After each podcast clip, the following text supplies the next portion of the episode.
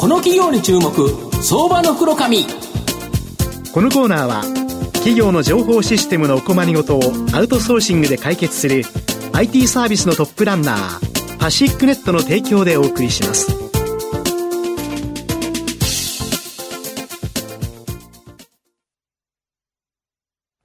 ここからは、相場の福の神こと藤本信之さんとともにお送りします。藤本さん、こんにちは。毎度、相場の福の神こと藤本でございます。よろしくお願いします。ますまあ、東証グロス市場、東証グロス250、700ポイント前後でぐだぐだぐだぐだしてるんですけど、はい、ただこのグロス市場の中でですね、上場来高値を今日更新している元気企業をご紹介したいなっていうふうに思います。今日ご紹介させていただきますのが、証券コード9236、東証グロース上場、ジャパン M&A ソリューション代表取締役社長の三橋徹さんにお越しいただいてます。三橋さん、よろしくお願いします。よろしくお願いします。よろしくお願いいたします。お願いいたします。ジャパン M&A ソリューションは、えー、東証グロースに昨年の10月24日に上場、現在株価が3790円、1単位38万円弱で買えます。東京都千代田区麹町にですね、本社がある、相談されたら断らない。中小企業に特化した M&A の仲介企業になります。あの、三橋社長、御社のホームページには、相談されたら断らない。どのような相談でも真摯に向き合い、課題解決に尽力いたします。と、まあ、創業者である、まあ、あの、三橋社長のメッセージ書かれてると思うんですけど、これ、どういうふうなことなんですか？はい。あの、私どもの経営方針というのが、あの、はい、相談されたら断らない。うんあの一般的に M&A というのはあの、はい、大きい会社でないとできない、うん、あるいはあの黒字でないとできない、うん、手数料も1000万超えてかかる、うん、まあ、そういった思われている方多いと思いますが、はい、私ども例えば飲食店、ラーメン屋さん、うどん屋さんでも、うんうん、例えばあの赤字の企業であったとしても、はい、とにかく困っている企業あったらそこを助けようと。例えばあの病院が目の前に患者さんが来て、断るか、その人はお金がないから、小さいから、弱者だからといって断るかというとそうではないと思います。ですから私どももどうにかの困っている方、まあ、事業証券は多いんですが、まあ、そういう方がいたら、例えば規模が小さかったり、例えば個人事業者でも赤字であったとしても、やはり M&A という手法を使って、まあ、できるだけのことをやっていきたい。そういった思いで起業して、まあ、今もあの数多くの方にご利用いただいてます。なるほど。で、通常ですね、M&A の仲介の場合、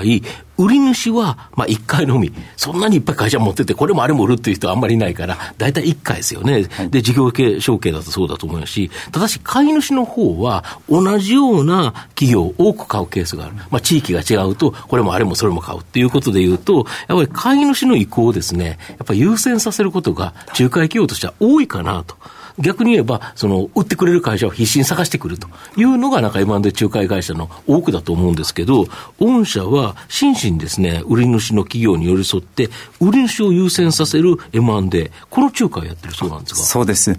あの、業界では今、あの、買い手優位というのが問題になってまして、はい。まあ、今、藤本さんおっしゃったように、うんうん、まあ、買い手というのはまた来月も再来月も買ってくれる。いいお客さんですもんね。ですから、買い手が喜ぶような案件を持っていく。うんうんうんただ実際にはあの事業承継等ですと、やはり売り主、もっと言うとあの対象会社の従業員とか取引先を考えて、良い先を紹介しないと、その会社が例えば M&A を成功したとしても、例えば5年後、10年後、まあ、下手すると翌年になくなってしまう、そういった問題も発生しています。例えばあの30年、50年やってきた会社っていうのは少しこう良くしていかないといけないと。うんうん、例えばあの資金的に足りなかったら少しこう財務基盤がしっかりしている会社、うんうん、あと例えば売り上げが落ちてるんでしたらそこの商品を買ってくれるところですとかそこに発注してくれる会社、うんうん、そういった会社と組むことによって会社というのはまたあの維持発展ができる。ですから私もやってる M&A というのは、例えば事業承継だけではなくて、地方創生、SDGs、まあ、かっこいいことを言う気はないんですが、やはり従業員とかその家族の方が安心して、それで取引先もやってよかった。それでやはり地域の経済にも貢献できる。まあ、そういったことをやっていくことで、日本の産業も少しはこう元気が出てくるんではないか。そんな思いで良い M&A をやろうと。それはあの経営方針としております。なるほど。まあ、御社の場合、中小企業のこの小さい案件でもやる、まあ、こういうに特化し、しかし断らないで売り主優先。まあ、これって、まあ、社会的にはですね、すっごい素晴らしいことだなと思うんですけど、ただ株主としてはですね、それで儲かんのというですね、やっぱり収益性っていうのが気になってくるんですけど、そこはいかがでしょうか？はい。あの、よくあの質問を受けます。あの、それで本当になんで黒字なんだそういう質問はよく受けます。うんうん、あの、そこは一つは経営努力をしています。例えば今、M&A 会社というと、たくさん電話が来たり、あの、DM が来たり、例えばオーナーが60以上ですと、自宅にすごい DM が届く。うんうん、こんな買い手がいますから会ってみませんか？うんうん、おとり広告的な、そういったあの営業で案件を取る会社がほとんどです。まあ、正直、私の自宅にもよく DM が来ます。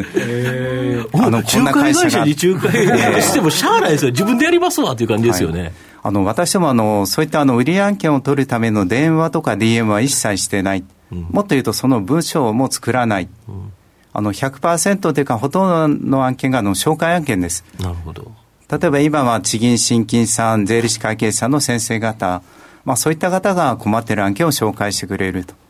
ですから私どもあの広告宣伝費っていうのはほとんど使ってないと。あと、社内も、まあ、かっこいい言い方すると、あの、DX を駆使しまして、あの、できるだけシステム化を行ってます。ただ M&A というのは人がやっていかないといけないので、まあ、できるだけ、あの、担当者の多くが、まあ、社員の多くが、あの、M&A を実際にこう、業務のプロセスをやると。それで効率的に動けるように、まあ、DX、ITAI というのを駆使して、それであの固定費を下げまして、ですからあの小さい案件でも取り組める体制というのをあの頑張って作っていってます。なるほど。で、御社の成長には、やっぱり優秀なこの M&A のアドバイザーの増加させる、まあ、これが本当に必要不可欠だと思うんですけど、御社の場合、小規模案件であっても、数多くの案件を手掛けることができるので、まあ、これがこの M&A アドバイザーの育成に大きく役立ってるそうなんですが。あそうです。おっしゃる通りで、例えばあの大手の M&A 仲介会社ですと、うん、まあ、年間1人、まあ、1件、うん、まあ、多くても2件、うん、ただ私もあの2人1組のチームで、はい、あの多いチームはあの月1件やってきます。なるほど。まあ、一般的に言うと、そんな非効率な、あんなたくさんやるんだったらちっちゃい案件、大きい案件1件やればいいじゃないか。ちっちゃい魚を釣るよりマグロ1匹釣った方がいい。まあそうおっしゃる会社が多いんですけど、うん、まあ実際には M&A のこう技量ですとかノウハウっていうのは、やはり件数です。うんうん、例えばちっちゃくても大きくても件数をやっていくと、すごい経験がつきます。ですから、さらにいろんな業種も経験できますし、M&A のプレイヤーとしても伸びる。ですから、こう、あの、大きい案件を一件やるよりも、もう小さい案件、どんな案件でも一生懸命、こう、数多くやることが、あの、力にもつながります。その総合力が会社の力になりますので、もうどんどんどんどん、あの、案件をやっていきたい。ですから、一件あたりの手数料が大きい、小さい、関係なく、とにかく困っている人がいたら取り組む。まあ、それが私どものやり方になってます。なるほど。御社の今後の成長を引っ張るものを教えていただきたいんですか。はい。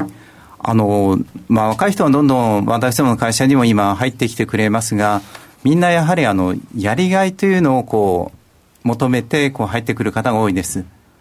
私どもあの、案件いただきますと、売り主、買い主、あと紹介者、その3社に必ず喜んでもらおうと。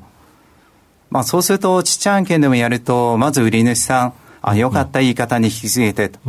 それで、買い手さんも、あの、ようやく、まあ、あの、広げられる、あるいは新規事業ができる、喜んでいただく。